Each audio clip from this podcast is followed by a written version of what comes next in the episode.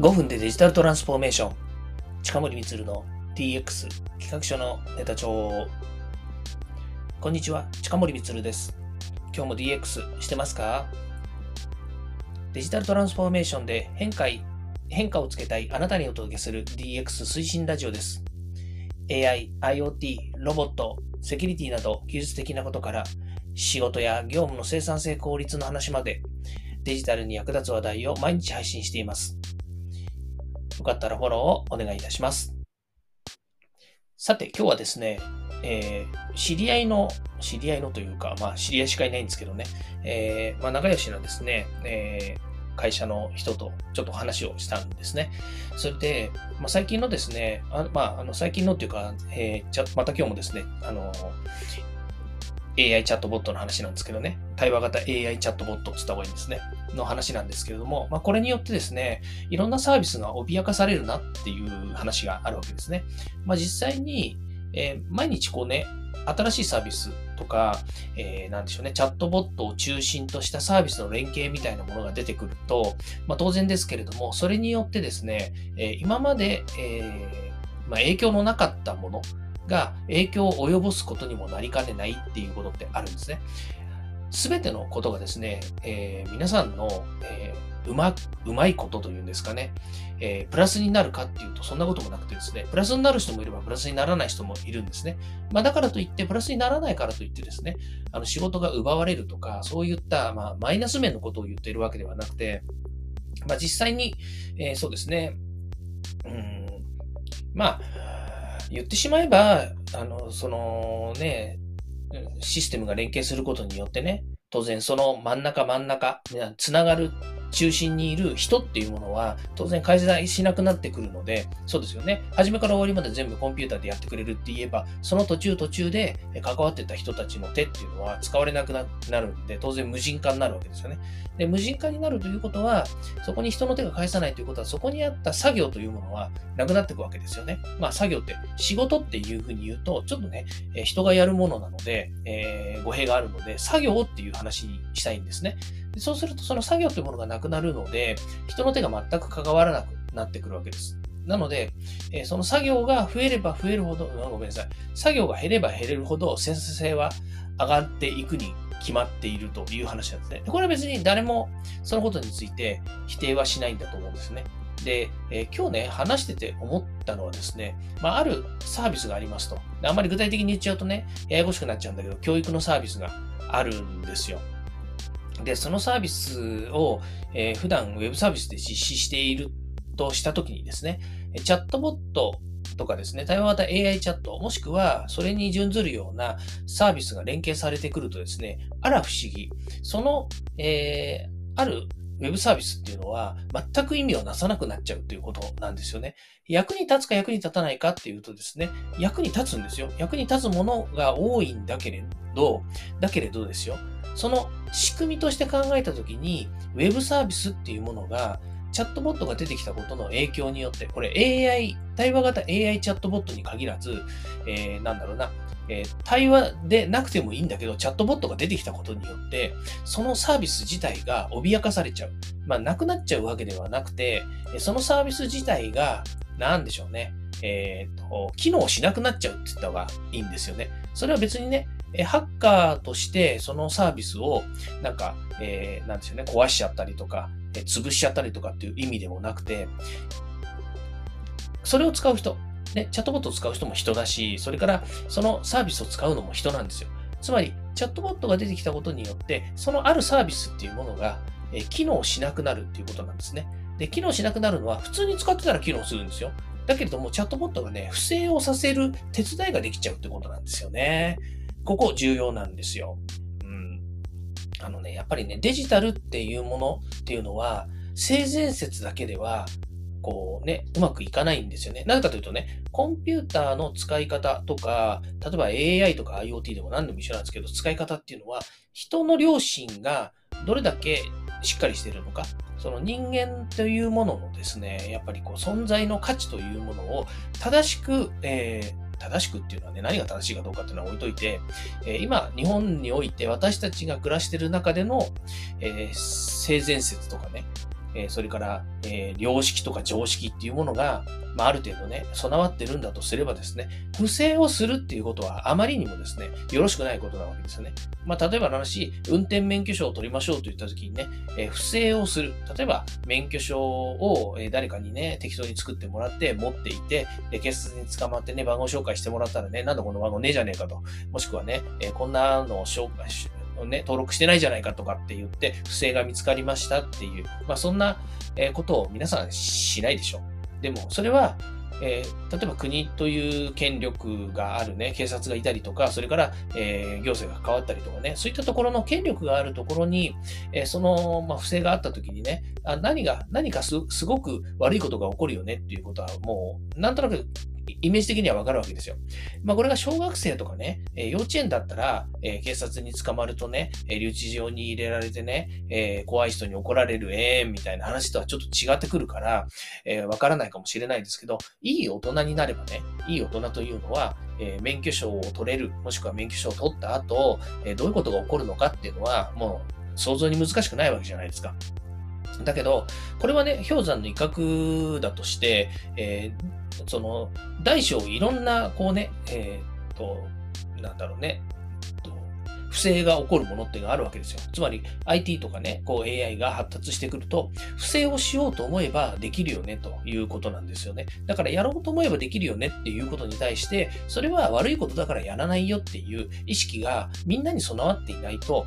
ね、どんどんどんどんやっちゃうわけですよ。で、これね、あの、これが発展してどうなるかっていうとね、みんなが悪いことしてるから俺も悪いことしたらいいじゃないかっていう話になってきて、えー、なんでしょう、駐車場というかね、空き地のゴミ騒動と同じになっちゃうんですよね。空き地のゴミ騒動っていうのは、えー、ある土地に、ある空いてる土地にね、えー、ゴミが一つもないところにゴミがずっとなければ、えー、そこに人はゴミを捨てないんだけれども、一旦そこに誰かがゴミを捨てちゃうと、後から後からそこにゴミを捨てるようになると。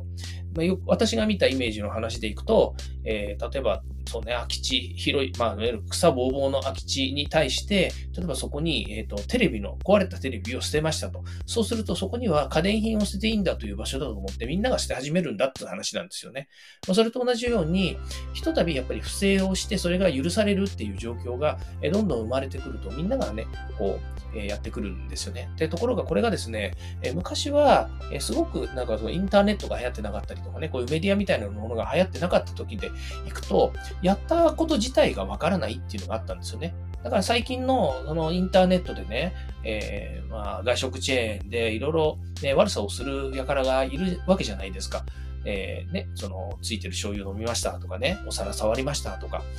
果てにはね、えー、冷蔵庫に入りましたとかっていうものが、結局こう、表に出てね、ああんなことをやっちゃって、なんかバズってるよね、みたいな話になるのは、やっぱりこのインターネットというデジタルがね、作り上げたメディアの社会っていうのがあるわけですよ。で、そういうのを見てね、あ、俺もやってみようとかね、俺もバズったらもしかするとね、え、広告収入というか、そのなんだ、インターネットのね、えー、と YouTube でお金が儲かるんじゃないかとかね、まあ、そんなことを考える人が一定数いて、えー、まあ、なくならないわけですよ。で、これはもうね、どの社会においてもね、えー、そういったことをする人たちにやっぱり一定量というかね、え、ある種いてですね、な愉快犯みたいなものですけども、いるんですよ。で、そういうものはもうね、あの、なくならないとは言いつつもですね、やっぱり良くないよねと、なくなる方向にしてほしいしいよねというふうに思うんですが、これが、やっぱりこう、しやすい環境を作るっていうのも良くないっていうことは言われてるわけですよね。つまり不正をしやすくするとなると、やっぱり手を染める人たちっていうのは簡単に増えていくと。いうことなんですね。で、この間、えっ、ー、と、あるウェブのセミナーを聞いていまして、元マイクロソフトのね、サーさんという人がその講師で、えセキュリティの話をしてたんですけれども、あの世界のハッカーっていうのは、まあね、これ面白い、あの話の、あの人話が上手だからね、聞いてて面白いなと思ったんですけど、世界のハッカーっていうのは、もう随分昔からね、コンピューターが出た当初から、えー、テレワークだし、在宅ワークだしね、えー、みんなデジタルバンバン活用して DX してるしね、えー、もうすごいことをやってますと。ね、ハッカーこそ本当に時代の最先端だよねと思うことをね、どんどんやってますと。で、その代わり、ハッカーっていうのは、まあ、悪人だよね、悪人だよね、つか悪い人だよねっていうことになるわけですけど、世界で一番儲かってるのは誰かっていうとね、ハッカーだというふうに言ってるわけですね。で、えー、まあ、そのセミナーが、セミナーで彼の言いたかったことは、ハッカーがあの儲かる商売だからいいんだよっていう話ではなくて、やっぱりこう、そういったね、あの、私たちが、ま、気づかないところで不正侵入されたりとかね、からいろんなその、えー、新たにどんどん作られてくる新しい手段による、えー、ハッキング、つまりあの騙す手法っていうんですかね、そういったものをね、やっぱり、え、こちらがの理論武装したりとか、そうさせないための努力をしなくちゃいけないよっていうことなんですよね。だから、もう誰がどこで何をやってるかわからない世の中、まあそのね、不正の状況の中でね、やっぱりこう、警察だったりとか、専門家だったりがね、それを止めようとして一生懸命やるんだけれども、技術とかテクノロジーっていうかね、それとかサービスっていうものはどんどん進化していくので、それに合わせて、こう、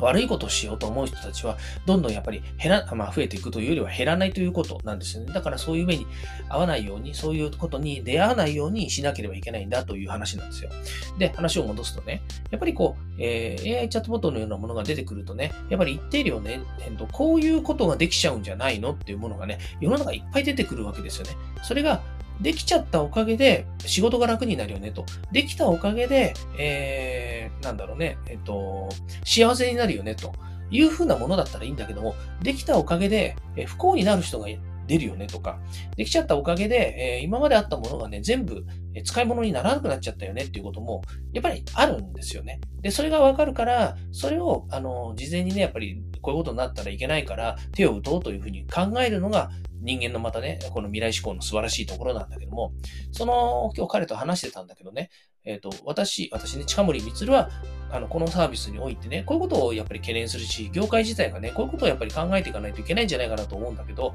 私以外の同じような、えー、なんだ、立場にいる人たちってどう考えてるのっていうふうに聞いてみたんですよ。そしたらね、いや、そんな話はね、全然聞こえてこないですね、と。まあ、確かにそうなんですよ。あの、その人のサービスの会社のお客様っていうのが、やっぱり行政とかね、えー、なんだ、そのお堅いところの仕事をしてる人たちだから、まあそういう意味ではね、えー、そんなことまで、近森が思うほどのことまでは考えてないでしょうということとか、もしくはね、やっぱりサービス自体を丸投げしてる、えー、団体だったりもあるので、そうなると、えまあ、よしなにしてよと。ね、あうまいことやっといてよという感じで、えー、考えないで終わっていくっていうパターンもあるのかなと思うんですよね。でもね、これ、あの、ほっとくとですね、相場ですね、えー、大変なことになるんだろうなとも思うんですよね。例えば、オート GPT って言われている、えー、仕組みがありましてですね、これはある命令を下すとですね、その、こう、えっ、ー、と、いわゆるチャットボットがですね、AI がですね、最後、その仕事がかい、あの、まあ、到達する最後まで面倒を見て、いろんな仕組みをしてくれると。ね。で、今はまだね、サービスが分かれてるから、人の手が介在するんだけれども、これがサービスが分かれないで、えー、もう、チャットボットを中心としたさ世の中のサービスというものが繋がってくる、AI によって繋がってくるとね、全部が連携し始めてくるわけですよね。そうすると何かをね、作ってほしいとか何かを解決してほしいっていう命令を与えた途端にですね、チャットボットはですね、365日24時間ですね、瞬時にどんどん処理をし始めるわけですよね。で、これは、あの、なんだろう、その、悪いことに使う使えばですね、えっと、本人が気づかないうちに何か悪いことになってしまう可能性もあるんですよ。ないとも言えないわけですよね。で、そのようにね、私たちが気づかないようなことでも、どんどんですね、やっぱり AI とか、その社会の仕組みをね、解決していく。それがデジタルサービスが今までは連携しないっていうことがメリットだったにもかかわらず、デジタルサービスが連携することによって、えどんどん解決することも増えるんだけれども、人間が思いもよらなかったことが起こる可能性があるっていうことが今日話してて分かったんですね。で、一周回って人の手が一番だよねっていう話はね、ここで不正をさせないあの手法として人間がやるっていうことがね、あの、あの一番なんですよ。何かっていうとね、サービスとサービスをコンピューターで繋げちゃうんじゃなくて、もうサービス一回分断するんです。うん、わかりやすく言うと、えっ、ー、と、不正をさせる前に、え人間がそこにあの立ちはだかっちゃうって話なんですよね。これね、やっぱりすごいなって自分で思ってて、一周回ってっていうのはね、私からしてみるとね、え人間が関わらずに最後まで面倒見てね、えー、学んだったらお客様からのね、お金を払ってもらったら、それだとワンストップでね、えお客様に商品が届いて終わりみたいなね、まあ、そんなことができたらいいよねと思ってたんだけども、なかなかね、やっぱりそういうふうにはね、いかないなっていうのがよくわかりました。つまり、これから先の未来はですね、そういったそのセキュリティ的な部分とか、もしくはね、えーそのワンストップで商品が提供されることによる弊害みたいなことも、やっぱり考えつかなきゃいけないと思うし、ね、あの考えなきゃ、考えつかなきゃいけないっていうのは、最後になってね、なんか売り上げが上がらないんだけど、どこに問題があるんだっけって言ったらね、いや、実はあの、売り上げが上がらない理由にはね、こういった AI による、え、サービス連携に基づいて、お客様が自動的に売り上げがあの上がらないように考えてしまいましたみたいなね。いや、なんだよと。ね、単あの単品で商売してたらね、売り上げがちゃんと上がるのに、AI チャットボット入れたらね、売り上げが上がらなくなっちゃったじゃないか、どうすんだこれはみたいなね。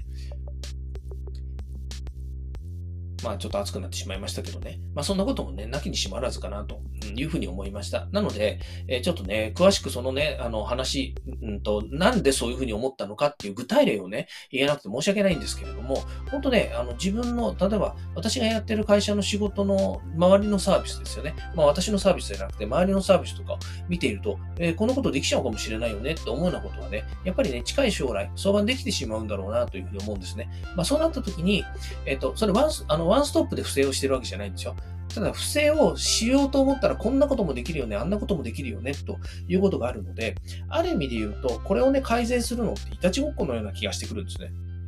そうなるとね、その改善するいたちごっこをする前に、ここは人間がやりますと。人間がここで立ちふさがって何か問題が起こるようなことはさせませんっていうものを自発的にやらざる、やら、やる必要があるんだろうなと言ったときに結局人の手を返さずに何でもできるようになるといいよねっていう社会を想像してたんだけれどもだけど一周回ってやっぱりここは人の手が一番だよねっていうところに戻ってきたなっていう気がするんですね。まあ、ただ、だそのさっき言ったね、その IT では解決できないことと今言ったんだけど、言ったんですけれども、あそれもね、それさえも IT で解決できるようになるのかなというふうに思うんですよね。うん。まあ、そこがね、今度、あの、ウェブサービスっていうものだけじゃなくて、フィジカルなものが関わってくるということなんですよね。あの、人間が、あの、不正をするといったときに、その不正を早めに検知してさせないような、えー、仕組みを一緒に作っていくとかね。まあ、その人間不正をやるということはフィジカルでやるわけだから、そのフィジカルでやるって言ったことに対して、えー、それをストップさせるような、行動を取れるような、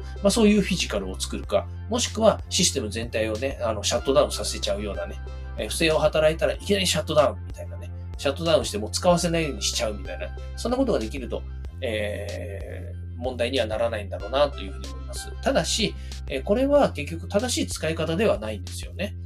正しく使わせるための行為ではあるかもしれないけれども、それが本望であるわけじゃないですよね。だって、えー、性善説に基づいたらね、そのサービスっていうのは正しく皆さんに使ってもらおうと思って、より良くしようと思ってサービスを作ってるんであって、不正を働く人のためにね、わざわざそのクリアしなきゃいけない点は考えるかもしれないけれども、そのことにやっぱり没頭してるわけではないんですよね。